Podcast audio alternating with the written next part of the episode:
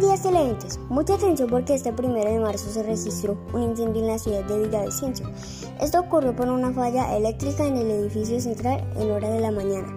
Afortunadamente todo el personal ha salido ileso. Esto ha sido todo por hoy Noticias de RC, quien les habla el alumno Diego Alejandro Romero Quisco del grado 3.1 de la jornada mañana docente Sandra Santa María.